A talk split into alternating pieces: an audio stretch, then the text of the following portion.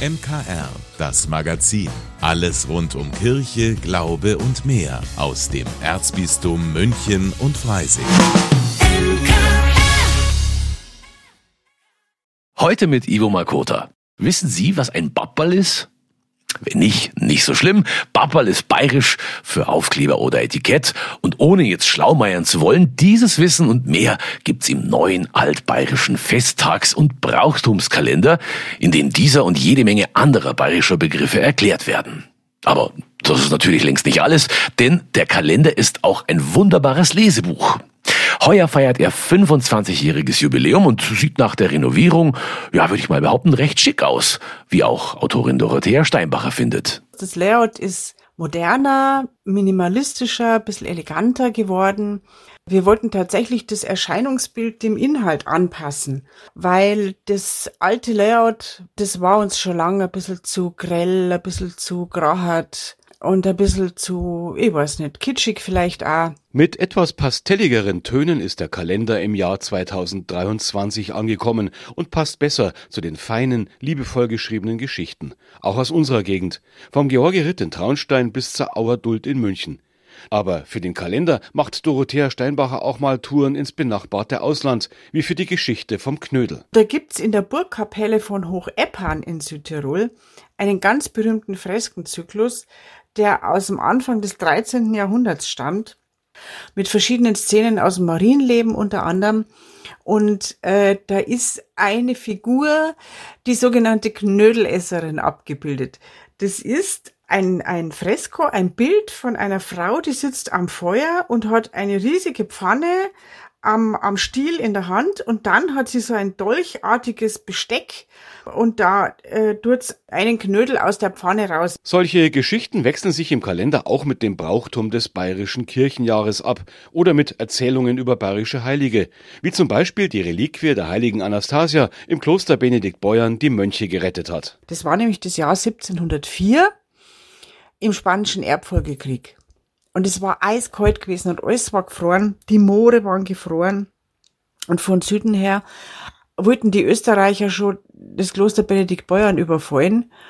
Und die Mönche haben sich schon zurückgezogen, haben nicht mehr gewusst, was machen und verteidigen haben sie seine Kinder. Die haben zur heiligen Anastasia gebetet in ihrer Not. Und tatsächlich hat die heilige Anastasia sie erhört. Und es ist in kürzester Zeit ein Föhnwind aufgekommen und dieser Föhnwind hat innerhalb von zwei oder drei Stunden die Moore aufgetaut, so dass die Österreicher südlich der Berge gesehen haben, sie haben überhaupt keine Chance, durch dieses sumpfige Gebiet des Kloster Benedikt Beuern zu stürmen. Und dann haben sie ihren Plan aufgegeben und Benedikt Beuern war gerettet. Aber nicht nur alte Legenden hat der Kalender zu bieten, sondern auch einen starken Serviceteil. Über 2000 Veranstaltungen für 2024 finden sich und verschiedene Spezialkalender. Ein Mondkalender, ein Säe- und Pflanzkalender nach dem Mond, also wann man am besten was aussät und wie man sich da, wenn man einen Garten hat oder auch am Balkon, nach dem Mond richtet. Ein hundertjähriger Kalender, der das Wetter vorhersagt.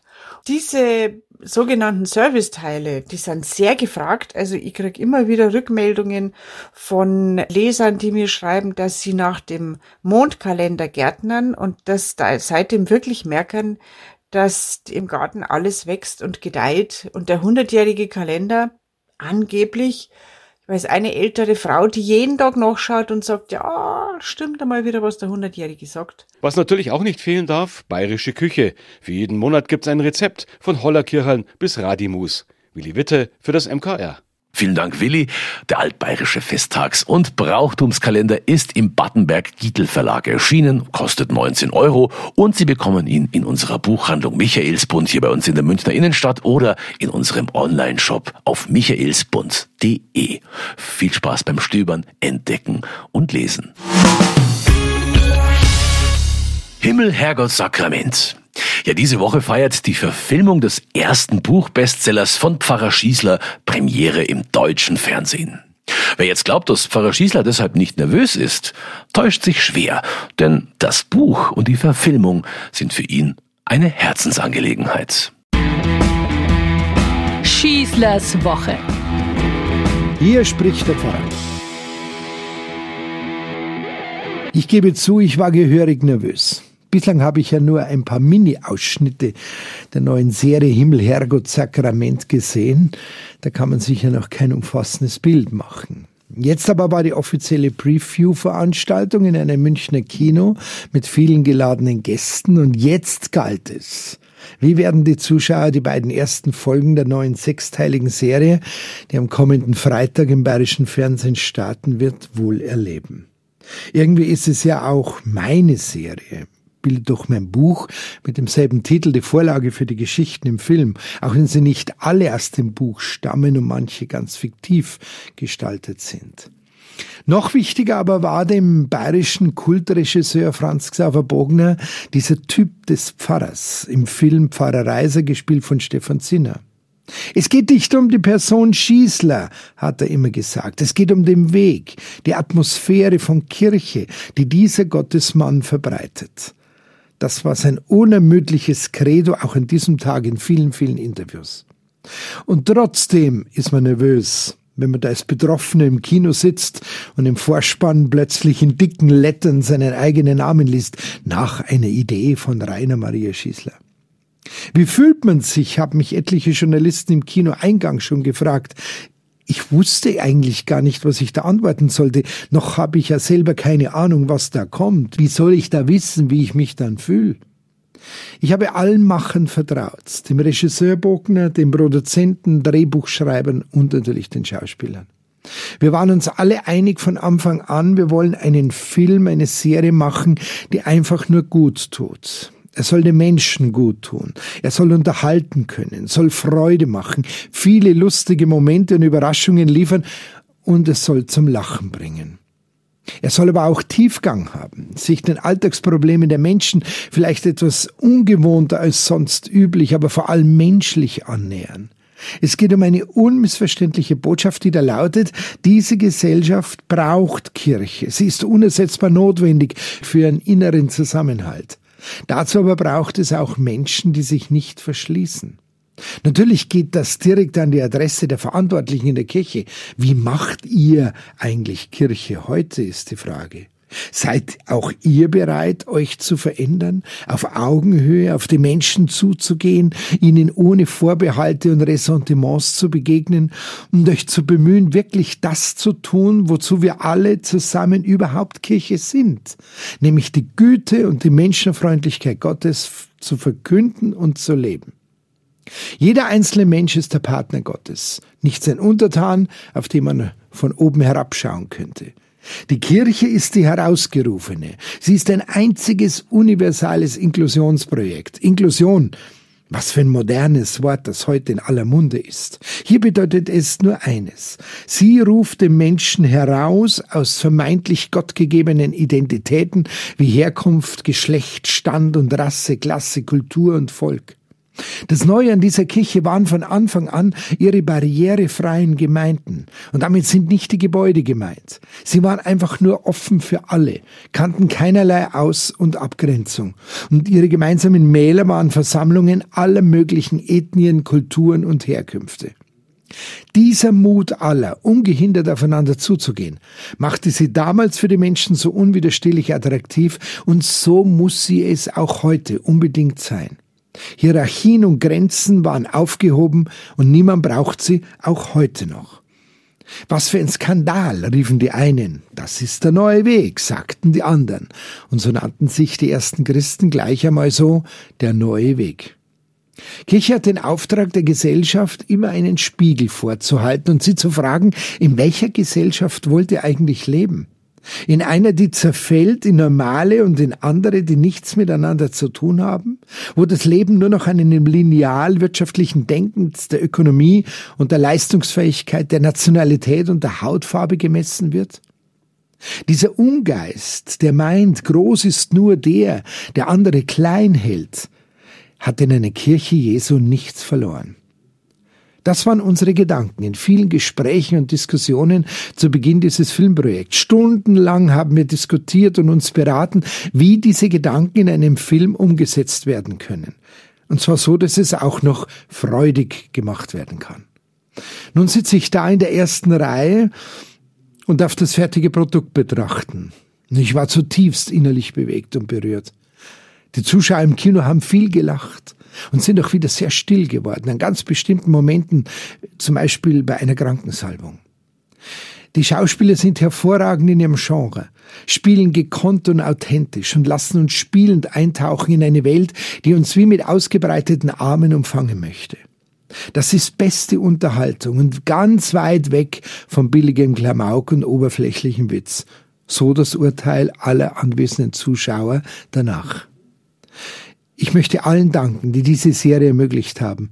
Und ich wünsche euch allen viel Freude ab kommenden Freitag bei Himmel, Herrgott, Sakrament. Euer Pfarrer Schießler. Das war die neueste Folge Schießlers Woche. Ein Podcast von und mit Pfarrer Rainer Maria Schießler, den Sie jederzeit auf Münchner Kirchenradio und überall, wo es Podcasts gibt, nachhören und abonnieren können. Das Münchner Klinikum Großhadern ist das zweitgrößte Krankenhaus in Deutschland. Deshalb verwundert es nicht, dass man sich als Patient oder Besucher in diesem riesigen Gebäudekomplex ja, auch schon mal verlaufen kann. Wer auf Nummer sicher gehen möchte, dass er die richtige Station auf Anhieb findet, kann sich vom Malteser Patientenbegleitdienst zum Behandlungszimmer führen lassen. Mein Kollege Paul Hasel hat die ehrenamtlichen Patientenhelferinnen ja einen Vormittag lang begleitet. Ich habe gehört, ich kriege bei Ihnen einen Fahrdienst. Ja. Wir sind HIU3 Strahlentherapie. Alles klar, mach ich sofort. Das ist nicht ein Ruhestuhl. Gut, die Post. Alltag beim Malteser Patientenbegleitdienst am Empfang im Klinikum Großhadern. Ein Patient braucht Unterstützung, um zur Strahlentherapie im dritten Untergeschoss zu kommen. Die ehrenamtliche Helferin Sigrid Obermeier lässt sich nicht zweimal bitten. Gut acht Minuten lang schiebt sie den Patienten durch die endlos langen Gänge des Klinikums. Dabei braucht sie viel Fingerspitzengefühl, denn der Mann hat eine Prostata-Operation hinter sich und kann nicht schmerzfrei sitzen. Bestrahlung habe ich schon gehabt. Jetzt schauen wir weiter, wie es mit den Metastasen geht, weil ich drei Stück mit mir rumschleppe. Schließlich kommen die beiden in der Sprechstunde für Strahlentherapie-Patienten an. Damit hat Sigrid Obermeier ihren Job fürs Erste erledigt. Geben wir Bescheid bei der Aufnahme, dass der Herr da ist, dann stellen wir ihn ab. Und genau. die Damen kümmern sich dann und später, wenn er fertig ist mit der Sache, dann holen wir ihn wieder ab. Sigrid Obermeier gehört zu den Routiniers beim Malteser Patientenbegleitdienst. Aus eigener Erfahrung weiß sie, wie wichtig es ist, dass Patienten sich nicht alleingelassen fühlen. Ich war hier selber Patient ein paar Mal und habe diese Damen beobachtet und habe mir gedacht, jetzt sind die Kinder aus dem Haus, jetzt mache ich was. Das war vor Corona. Mit der Pandemie und Umbauarbeiten kam dann eine gut dreijährige Pause für Sigrid Obermeier und ihre Kolleginnen. Viele sind nach der Pandemie nicht in den Dienst zurückgekehrt.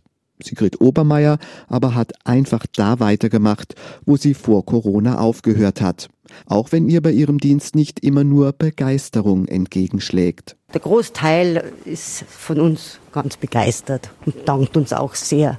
Man wird auch mal beschimpft, das kann auch passieren, oder man wird belächelt, äh, weil man das umsonst macht, weil es ja ehrenamtlich ist, hört man schon, ja, so dumm müsste man nicht mal sein.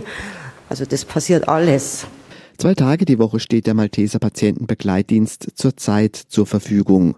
Vor der Pandemie waren es fünf Tage. Birgit Winter, die den Dienst hauptamtlich leitet, setzt alles daran, dass es wieder so wird wie früher.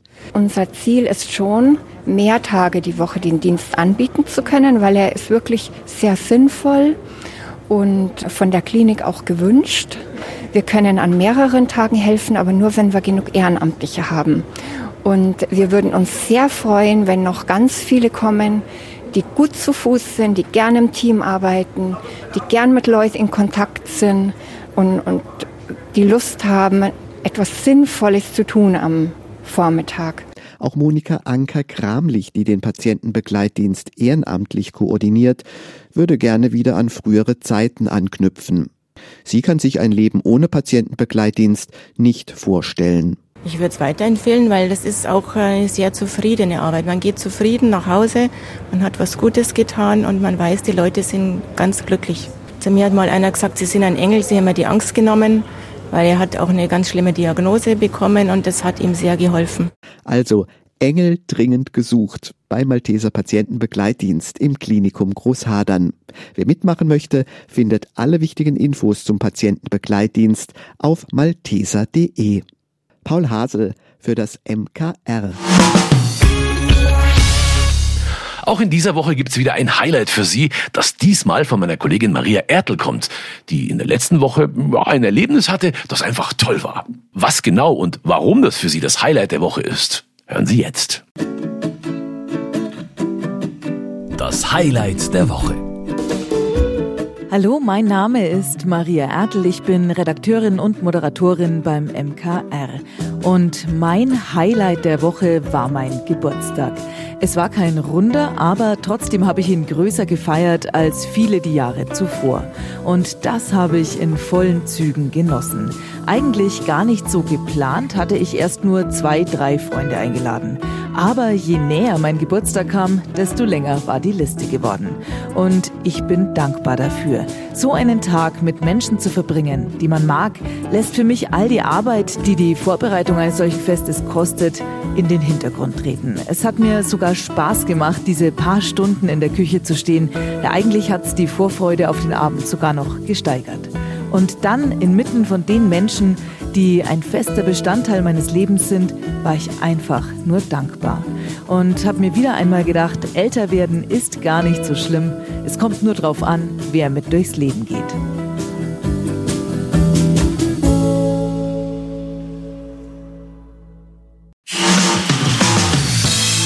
Vielen Dank, dass Sie sich unseren Podcast MKR, das Magazin des Münchner Kirchenradios, angehört haben. Wir freuen uns, wenn Sie unseren Podcast abonnieren und in der Podcast-App Ihrer Wahl bewerten. Am liebsten natürlich mit fünf Sternen.